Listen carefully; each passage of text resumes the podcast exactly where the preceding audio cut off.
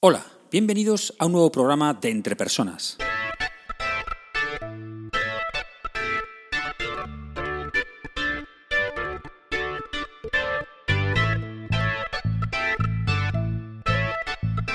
Un podcast donde hablamos sobre todo lo relacionado con las habilidades y competencias en las organizaciones. Mi nombre es Raúl García y podéis encontrarme en la web www.entrepersonas.com. Hoy es día 3 de abril de 2016 y este es el programa número 24 de Entre Personas. En este programa voy a comentar las respuestas de varios oyentes a la encuesta de marzo y propondré la encuesta del mes de abril. ¡Vamos allá!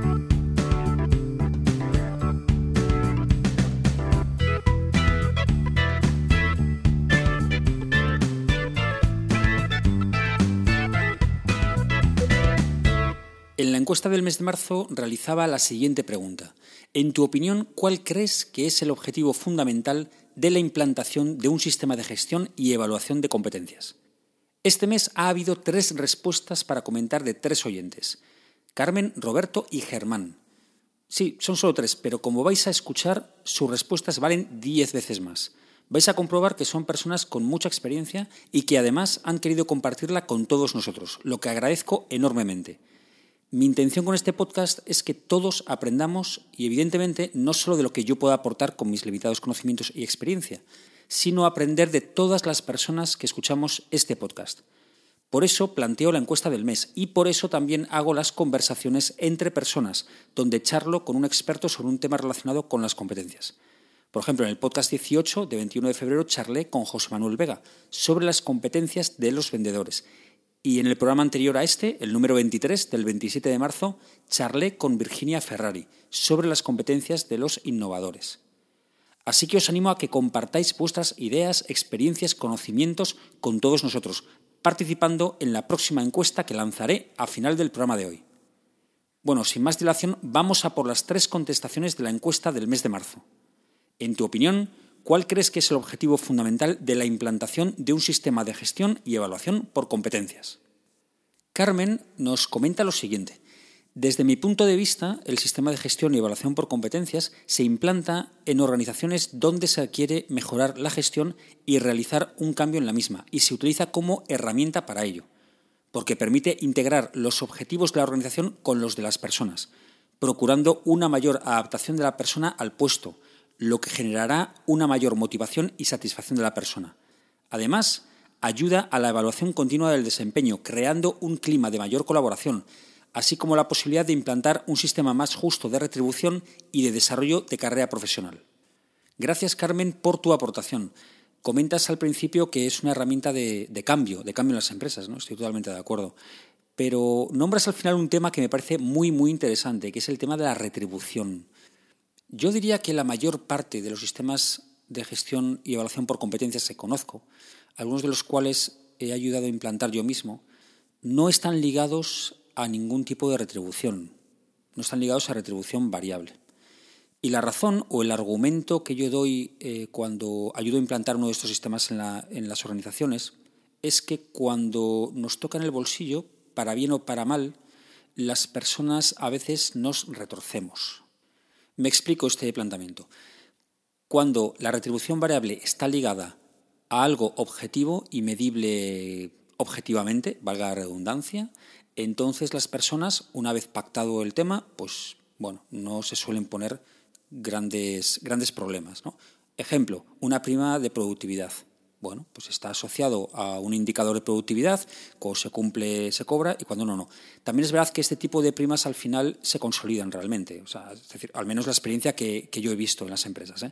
Em, se consolidan, al final forma parte de, pues eso, de, un añadido a la retribución.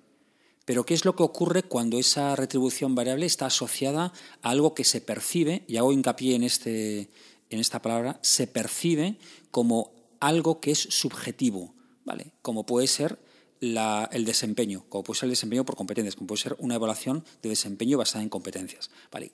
Depende de mi jefe, cómo me vea, pues así me va a valorar de una manera o de otra. Entonces, ¿cuál es mi recomendación cuando, cuando ayudo a implantar un sistema de evaluación por competencias en una organización? Que en un primer momento no se asocie. Y que, esa, que esa asociación a una retribución variable no se produzca hasta que el sistema esté maduro, las personas estén maduras, se entienda el, proceso, se entienda todo el sistema y, bueno, y ya forme parte eh, íntegra de lo que es la organización. Pero me parece muy interesante que Carmen lo haya traído porque, porque realmente es uno de los temas que siempre salen cuando se habla de evaluación por competencias en las organizaciones. Así que muchas gracias Carmen por haber sacado este tema tan interesante. Vamos ahora con la respuesta de Roberto. Roberto nos habla de su caso personal como director de recursos humanos y nos comenta lo siguiente. Introduje la gestión de competencias en 1994 para dar respuesta a la necesidad de desarrollo de mandos intermedios cuando se implantó el programa de mini compañías. Bueno, aclaro, eh, hago aquí un inciso, aclaro para quien no lo sepa que las mini compañías es como se denominan en ciertas organizaciones.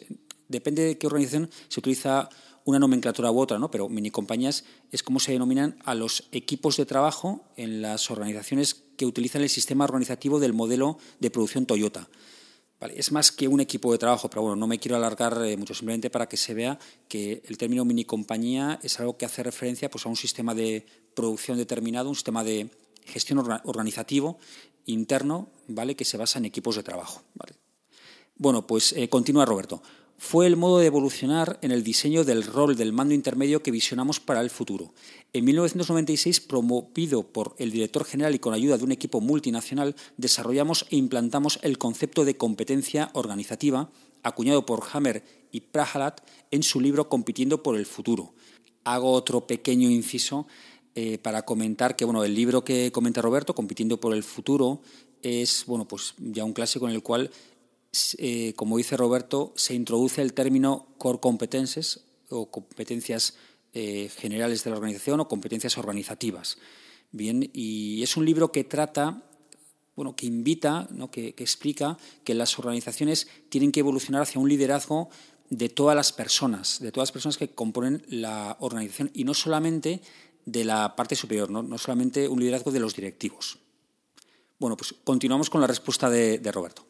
Una vez definidas las competencias organizativas, vimos necesario implantar un sistema de gestión por competencias a nivel individual para dar soporte al desarrollo y puesta en práctica de las competencias organizativas. Posteriormente, en el año 2000, comenzamos a trabajar en la evaluación de desempeño de managers y nos apoyamos en el modelo de gestión de competencias. Posteriormente lo implantamos en toda la organización y elaboramos el sistema de gestión del desempeño que utilizaba el modelo de gestión de competencias.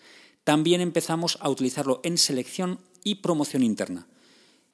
Y continúa, en empresas a las que asesoro he podido ver cómo están utilizando la gestión de competencias para cubrir dos aspectos. Uno, mejorar el proceso de selección y dos, incrementar el desempeño de grupos o personas con bajo rendimiento. Muchas gracias Roberto por aportarnos esta visión además basada en la experiencia. ¿no?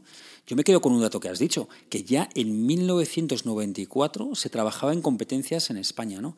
Eh, supongo que, bueno, que, en algunas, que en algunas organizaciones solamente, pero claro, esto hace ya 22 años, 22 años que se trabaja en temas de competencias. Y también me quedo con la última parte que has comentado, que es el, bueno, para qué se utiliza actualmente y que tú has detectado a esas empresas a las que asesoras que por un lado va encaminada hacia el tema de la selección, la selección de personas y por otro lado para incrementar el desempeño, para mejorar el desempeño de grupos, para mejorar el desempeño de personas. Pues muchas gracias otra vez Roberto por tu, bueno, pues por tu participación en la encuesta y por compartir con nosotros tu experiencia. Vamos con la última respuesta de la encuesta del mes de marzo que la envía Germán y Germán, bueno, al principio de su respuesta nos, nos retrotrae a la Grecia de los filósofos ¿no? y comenta, el filósofo griego Aristóteles, quizás sin intención de adelantarse a su época, citó, todo hombre por naturaleza desea saber, reflejando en esta frase la importancia del conocimiento humano para el desarrollo de la humanidad en sentido general. De ahí pudiera provenir ilusamente además el papel que juega el conocimiento de las personas dentro de las organizaciones y el logro de la efectividad organizacional de nuestras empresas hoy en día. Para mí, continúa Germán, la gestión por competencias es la herramienta que permite flexibilizar a la organización mediante un proceso de integración entre las dimensiones organizacionales, considerando la gestión de las personas como principal arista en el proceso de cambio de las empresas y la creación de ventajas competitivas de la organización. La instalación de un modelo de gestión por competencias supone, entre otras cosas, un cambio cultural en cuanto a cómo la empresa valora el conocimiento, lo capta, selecciona, organiza, distingue y presenta, y le da importancia al proceso de aprender de su propia experiencia y a focalizarse en adquirir, almacenar y utilizar el conocimiento para resolver problemas y aumentar la inteligencia y adaptabilidad de la empresa. La gestión por competencias es, en definitiva, una herramienta indispensable para la gestión de los activos intangibles que generan valor a través de sus conocimientos, actitudes, valores y habilidades relacionados entre sí, que permiten desempeños satisfactorios de una organización, sus recursos humanos. La gestión por competencias es un proceso o conjunto de ellos que permiten que el capital humano de una organización aumente de forma significativa su satisfacción y compromiso con la organización, mediante su gestión de forma eficiente con el objetivo final de generar ventajas verdaderamente competitivas. Gracias, Germán. Gracias, Germán, por tu contestación. Y me gusta que hayas hecho hincapié, eh, por una parte, en el cambio cultural que me parece fundamental, ¿no? Este, esta herramienta de cambio cultural que supone la gestión por competencias, y por otra, en la utilidad que tiene como herramienta para la gestión de activos intangibles. Así que me parece muy bien estos dos planteamientos que has, establecido, aparte del comentario filosófico que siempre se agradece, evidentemente. Así que muchísimas gracias, Germán, por tu comentario. Voy a resumir brevemente un poco las aportaciones de estas tres personas que han querido compartir con nosotros su experiencia, su conocimiento, su punto de vista y que yo agradezco muchísimo. ¿no? Y además yo creo que debemos agradecer todos. Las tres personas que han participado en la encuesta em, pues han dado diferentes opiniones, y algunas sí que, sí que, han sido, sí que sido comunes o parecidas, ¿no? pero voy a, voy a resumirlas en los siguientes puntos. ¿no? Primero objetivo que se ha comentado, adaptar a la persona al puesto mediante su desarrollo y, por lo tanto, aumentar su motivación. También se ha comentado que sirve para mejorar procedimientos internos, selección, promoción interna, también orientar a las personas hacia la visión de futuro de la organización y, e incluso apoyar al cambio cultural y a gestionar los activos intangibles de la organización. Bueno, pues yo creo que, que han sido unas aportaciones muy interesantes que nos han hecho reflexionar incluso sobre la retribución ¿vale? Como, como algo que esté ligado a esa evaluación del desempeño por competencias. Bueno, ¿estás de acuerdo? ¿Estás de acuerdo con esos planteamientos? ¿No? ¿Quieres, quieres aportar tu propio punto de vista? ¿Quieres completar o complementar alguna de las opiniones que, que, ha habido? Bueno, pues tienes la posibilidad de hacerlo perfectamente entrando en la web www.entrepersonas.com barra blog ahí están todos los programas, ¿vale? Y pinchas en un programa y en la parte final pues puedes añadir un comentario propio, un punto de vista propio, ¿vale? Que yo estaré encantado de contestarte y, de, bueno, y de comentar en la propia página web. Vuelvo a repetir, muchas gracias a Carmen, a Roberto y a Germán por participar y os animo a todos vosotros a participar en la próxima encuesta, la del mes de abril, que es la siguiente. Ahí va.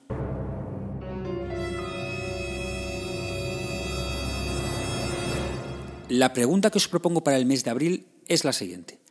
¿Cuál es la actitud más habitual que las personas mostramos cuando se implanta un sistema de competencias en nuestra organización? ¿Cuál ha sido la actitud que vosotros habéis visto, incluso, incluso la que vosotros habéis tenido cuando se ha implantado un sistema de evaluación por competencias en vuestra organización? O también la que vosotros imagináis que pueden tener las personas. Esta pregunta me parece muy interesante porque cuando yo he participado implantando un sistema de gestión y evaluación por competencias, esto eran preguntas que nos hacíamos, ¿no? De, oye, ¿cuál puede ser la reacción de las personas que están en esta organización? Porque evidentemente había que saber gestionarlo adecuadamente. ¿Cómo vamos a dar respuesta a esas actitudes que van a salir, a esas respuestas eh, emocionales que, bueno, pues que van a surgir en base a, esta aplicación de este sistema de gestión y evaluación por competencias? Pues a eso hay que darle respuesta. Y me va a parecer muy, muy interesante y muy enriquecedor que me digáis cuál es vuestra opinión o vuestra experiencia con respecto a esas actitudes que surgen cuando se implanta un sistema de estas características.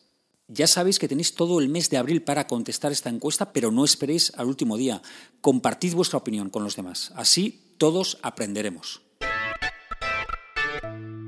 Ya sabéis que podéis conectar conmigo para enviarme vuestra respuesta a la encuesta del mes o para cualquier duda, pregunta, cuestión, observación, sugerencia, propuestas de temas para audios, etc. en la siguiente dirección de email raúl.garcía.entrepersonas.com.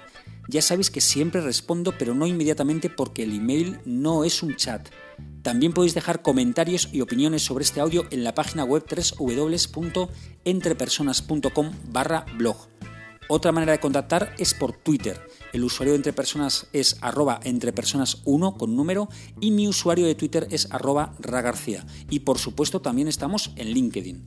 Espero sinceramente que este programa te haya sido de ayuda y no olvides que las empresas son las personas que trabajan en ellas y que tú eres el máximo responsable de tu desarrollo personal y profesional. Saludos.